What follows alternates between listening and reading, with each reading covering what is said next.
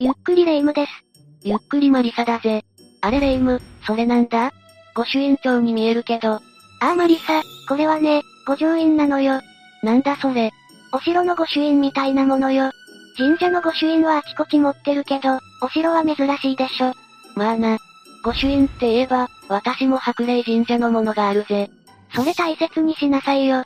しかしレ夢ム、そんなに城好きだったかうーん、コレクションするのが好きなのよね。ほう。ならレイムは、人柱って知ってるか人柱人間を生きたまま土の中や水中に埋める風習のことだ。城のような大きな建物に、その人柱を使うケースが多かったんだぜ。え、人を生きたままお城に人を埋めたってことフリーズしたレイムのために、今回は人柱が埋まっていた場所を、6つ選んでみたからランキング形式で解説していくぜ。人を、生きたまま、まだフリーズしてるぜ。それでは早速解説スタートだ。と、その前に簡単に人柱について解説していこう。その昔、日本では人身供養の一種で、人柱が行われていたと言われている。さっきも話した通り、城や橋、施設などが、自然災害で破壊されたり敵によって襲われたりしないように、神に祈願する目的で行われていたんだ。だからって、生きたままの人を埋めるなんて残酷すぎよ。そうだな。しかし、神に捧げられた人ばかりではない。事故で亡くなった人を埋めたり、見せしめのために襲った人を埋めたりと、さっきとは異なった方法で人柱にさせられた人もいたんだぜ。さっきよりももっと残酷じゃない。襲われた挙句生き埋めにされるなんて。これは、建物の耐久度を上げるためだと言われているんだ。人を埋めて耐久度が上がるの昔は、亡くなった人は魂と体が分離して、建物や木々などに魂が宿ると考えられていたんだ。そのため、建物に人を埋めたそうだぜ。うーん。それでも納得できないわね。確かに人間が犠牲になってるんだから、納得できないのが普通だよな。では、ここからそんな人柱が建てられた場所を解説していくぞ。最初の第6位は、吉田郡山城だ。吉田郡山城というのは、広島県吉田町に存在した城だぜ。城主は、あの戦国大名で有名な毛利氏だ。毛利さんって、言っておくけど小五郎ではないぞ。わかってるわよ。言おうと思ってたのがバレバレだぜ。グーの根も出ないわ。それで、もしかしてその後ろに人柱が使われたってこと実は、歴史民族博物館で配られている、百万一心の話の中にこんな逸話があるんだ。それが毛利も隣が12歳の時、幼名少女丸の頃だった。少女丸が厳島神社を参拝していた時、近くで5、6歳くらいの女の子が泣きじゃくっている、場面を目撃したんだ。あら、女の子どうしたのかしら。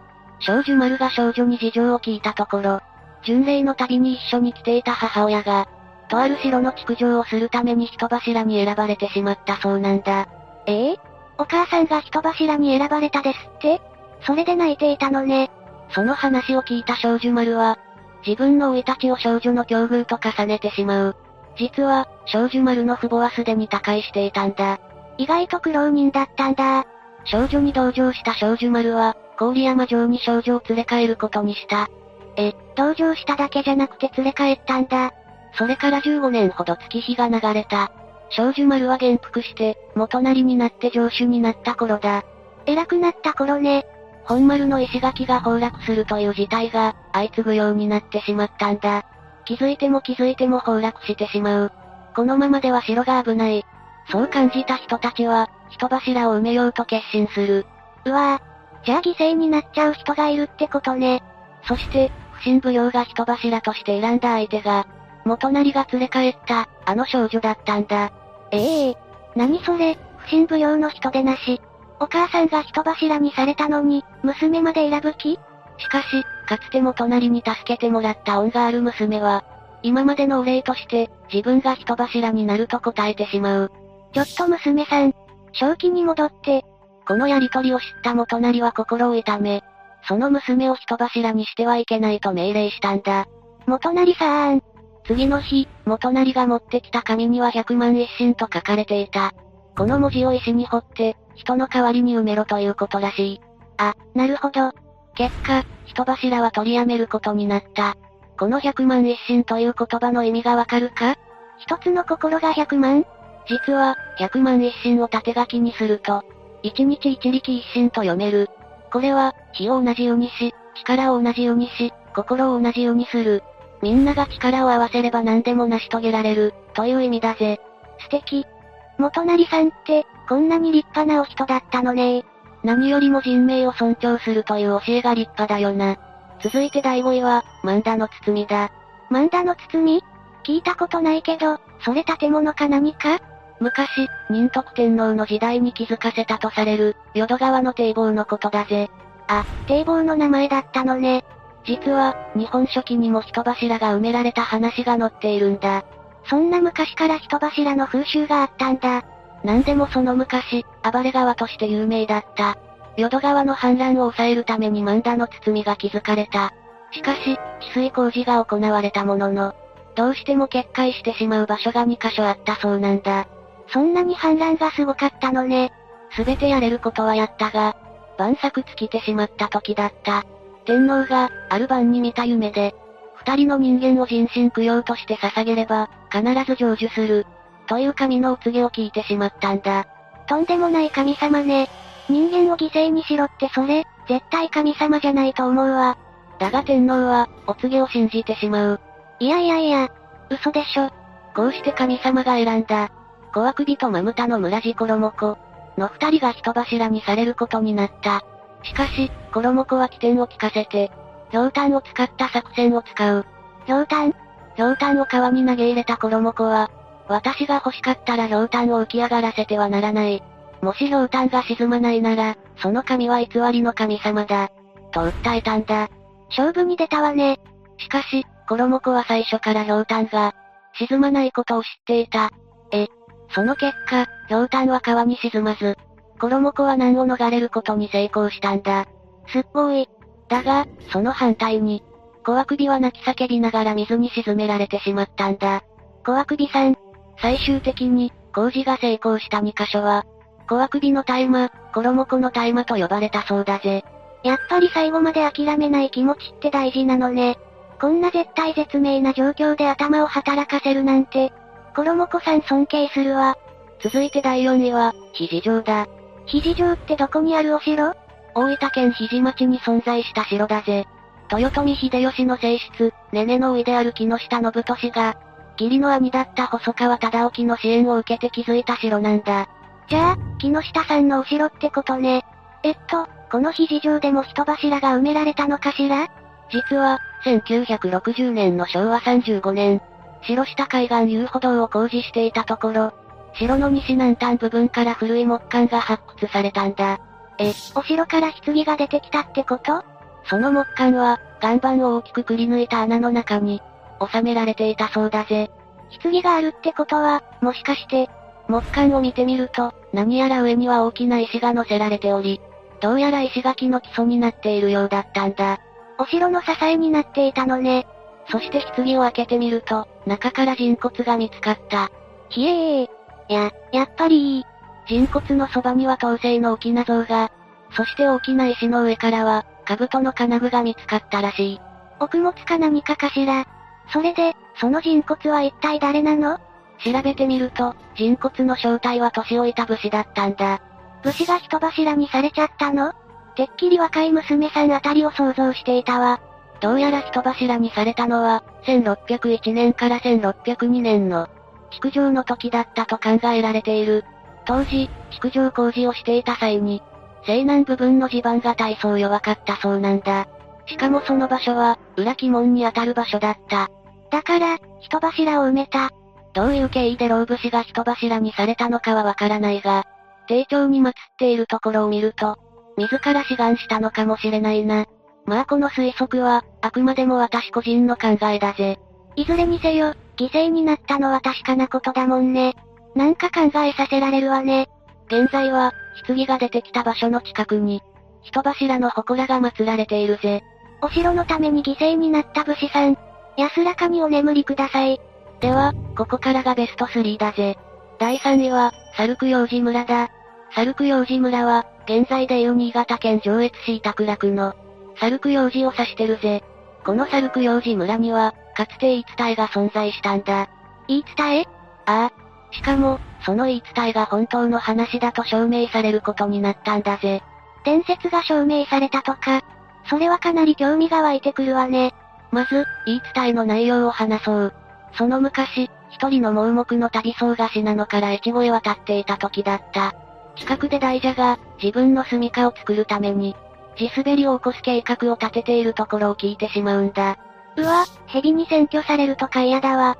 しかも運が悪いことに、この話を聞いた旅僧は、大蛇に見つかってしまう。え、最悪。大蛇に囚われた旅僧だったが、この計画を多言しないことを条件に、解放されることになった。ラッキー。その後村に入った旅僧は、村人が地滑りに悩んでいることを知ることになる。あの蛇のせいね。このままでは、大蛇の思惑通りになってしまうと考えた旅僧は、人柱を埋めて地滑りをなくそうと提案してしまうんだ。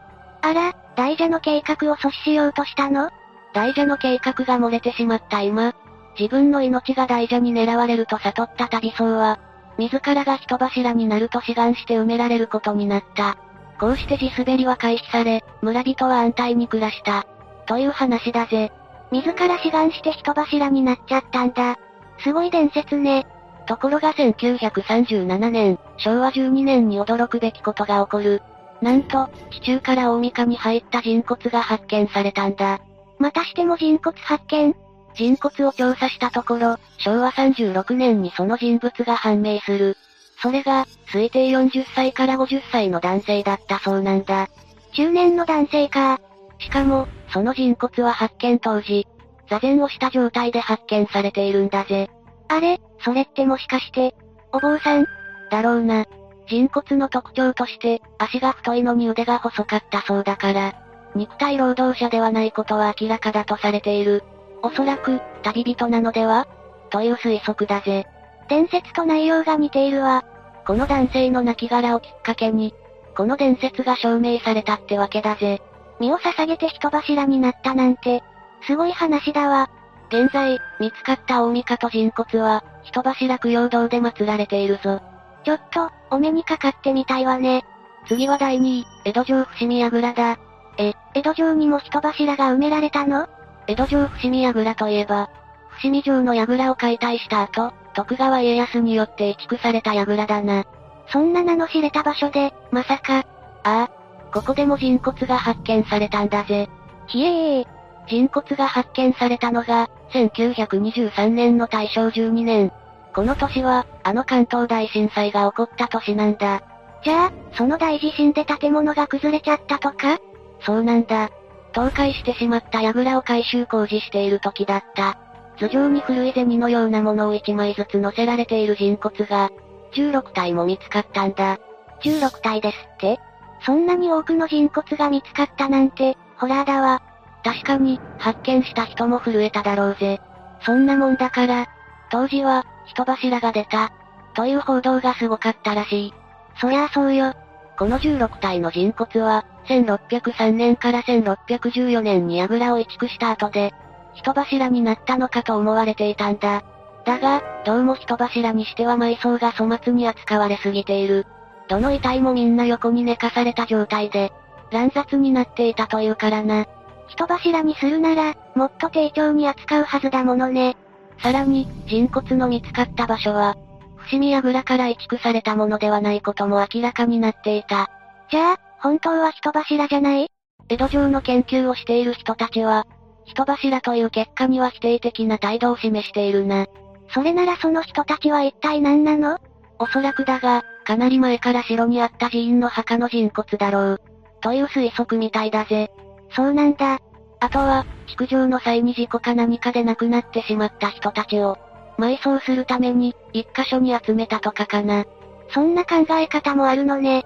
でも、なんだかしっくりこないわねちなみに、1934年の昭和9年には、坂下門の近くで、またしても5体の人骨が見つかっているぞ。それも、頭上に古い銭が乗せられた状態でな。ええまた見つかったのこれらの人骨は、増上寺でしっかりと供養されたそうだぜ。こんなに多くの人骨を埋めたなんて、当時は何が起きてたんだろうでは最後の第1位に行くぜ。第1位は、縄文トンネルだ。トンネルかお城や堤防はあったけど、トンネルでも人柱があったのね。縄文トンネルは、今までの人柱とはかなりテイストが違う感じだぜ。何よ、テイストって。